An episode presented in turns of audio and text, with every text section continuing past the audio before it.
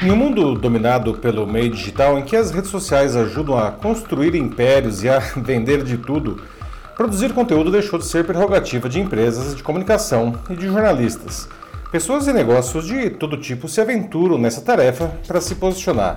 Mas o que poderia ser algo benéfico e até divertido pode ganhar contornos sinistros graças à intolerância nessas plataformas. E isso faz muita gente boa sofrer com suas publicações ou duvidar se deve se expor assim.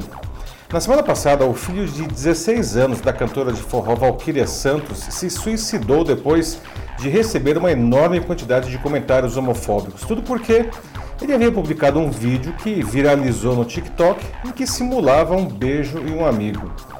Esse é um caso extremo, mas infelizmente não é o único. Além disso, vemos todos os dias uma enxurrada de ataques gratuitos, pesados e extremamente virulentos contra pessoas que fizeram publicações inofensivas e às vezes até positivas para a sociedade. Entretanto, por não concordarem com algo que foi dito, os valentões digitais não, não têm limites na sua fúria para desqualificar as ideias e destruir o autor. Chegamos a um ponto irracional é, em que se produz conteúdo o tempo todo mas isso pode subitamente destruir uma reputação e provocar grande sofrimento. Eu sou Paulo Silvestre, consultor de mídia, cultura e transformação digital, e essa é mais uma pílula de cultura digital para começarmos bem a semana, disponível em vídeo e em podcast. É absolutamente injustificável um ataque desumano como o sofrido pelo filho da Valkyria Santos. A maioria desses agressores possivelmente não faria o mesmo olhando nos olhos da vítima, mas protegidos pela ilusão da manada digital, não?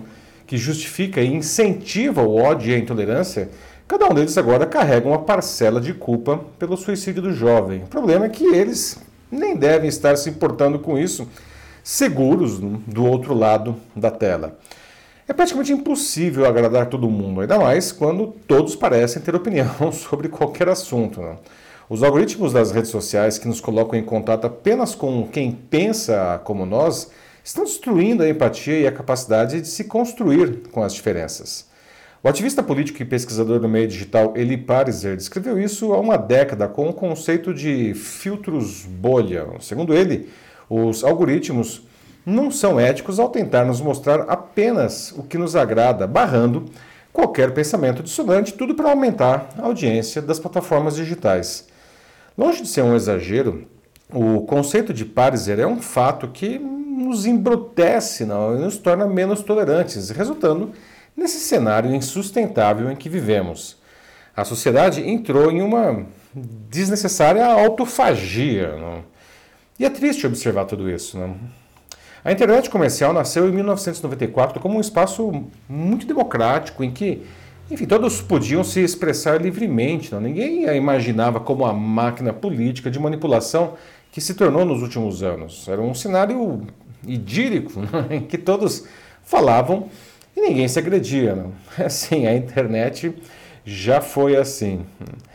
Como pesquisador no meio digital e jornalista que atua nele desde seu primeiríssimo momento, eu defendo essa liberdade e combato os intolerantes. O que pode parecer uma contradição, né? mas ela foi perfeitamente descrita em 1945 pelo filósofo austríaco Karl Popper, com o seu Paradoxo da Tolerância no best-seller A Sociedade Aberta e Seus Inimigos. Segundo ele, a tolerância ilimitada leva ao desaparecimento da tolerância. Né? O filósofo explica que, abre aspas, se não estivermos preparados para defender a sociedade do assalto da intolerância, então os tolerantes serão destruídos e a tolerância com eles. Fecha aspas. Ele afirma que não é necessário calar as filosofias intolerantes, desde que possam ser combatidas com argumentos racionais e mantidas em xeque frente à opinião pública. Popper alerta, entretanto, que os intolerantes podem não estar preparados para lidar com a razão, e aí, novamente, entre aspas, a começar por criticar todos os argumentos e proibindo seus seguidores de ouvir argumentos racionais porque são enganadores e os ensinam a responder aos argumentos com punhos ou pistolas. Fecha aspas. Você vê alguma semelhança com o mundo atual? Popper sugere que, não deve, que devemos, então, em nome da tolerância, não tolerar o intolerante, não. E conclui que, abre aspas, devemos exigir que qualquer movimento que pregue a intolerância fique fora da lei e que qualquer incitação à intolerância e perseguição seja, seja considerada criminosa. Fecha aspas. Bom, só que cada um dá aquilo que tem, né, gente? E, infelizmente, as pessoas estão com cada vez menos recursos intelectuais. Então se valem da agressividade e da divisão para combater quem tem a profundidade da qual não dispõe.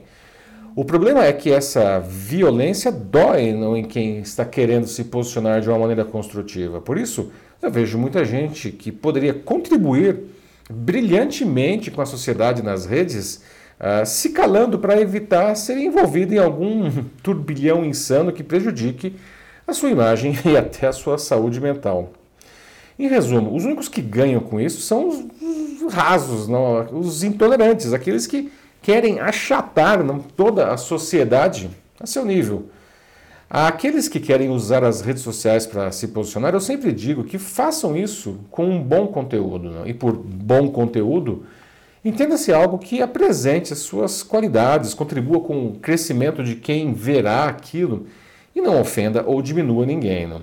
Quem tem a pretensão de criar uma boa imagem no meio digital deve entender que isso deve ser feito de uma maneira construtiva e não praticando a intolerância ou, pior ainda, cometendo crimes. Não?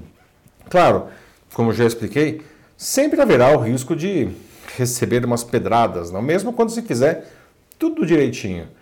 Por isso, a sugestão é publicar sempre com segurança do que se está fazendo ou dizendo. No caso de ataques, haverá argumentos para se apresentar. Verdade que esses ataques podem ser muito agressivos, não, e acabar, enfim, abalando o autor, não. Alguns ainda fazem isso para tentar crescer um pouco não, ao criticar alguém de mais envergadura moral e intelectual. Mas não se deve deixar abater por isso, não. O idiota da aldeia, não, como o filósofo italiano Umberto Eco descreveu em 2015, como ele descreveu esses tipos, não, que florescem no pus do ódio das redes sociais, sempre podem ser ignorados ou até mesmo bloqueados. Ou resgatamos nossa capacidade de conviver em harmonia com as diferenças, construindo com elas ao invés de silenciá-las, ou corremos o risco de deixar de sermos uma espécie viável no futuro. Não? não podemos nos tornar uma sociedade medíocre pela agressividade dos intolerantes. Portanto, para esses, o conselho é Cuidado ao atacar alguém só porque a manada justifica. Não? Isso pode ferir uma pessoa profundamente. Se esse comportamento não for combatido, o agressor pode ser a próxima vítima. É isso aí, meus amigos. Conta uma coisa: você está usando o meio digital para se posicionar de uma maneira construtiva? Ou não faz isso justamente para evitar esses conflitos gratuitos? Então, se precisar de ajuda nessa tarefa, mande uma mensagem aqui para mim que vai ser um prazer trilhar esse caminho com você. Eu sou Paulo Silvestre, consultor de mídia, cultura e transformação digital. Um fraternal abraço. Tchau.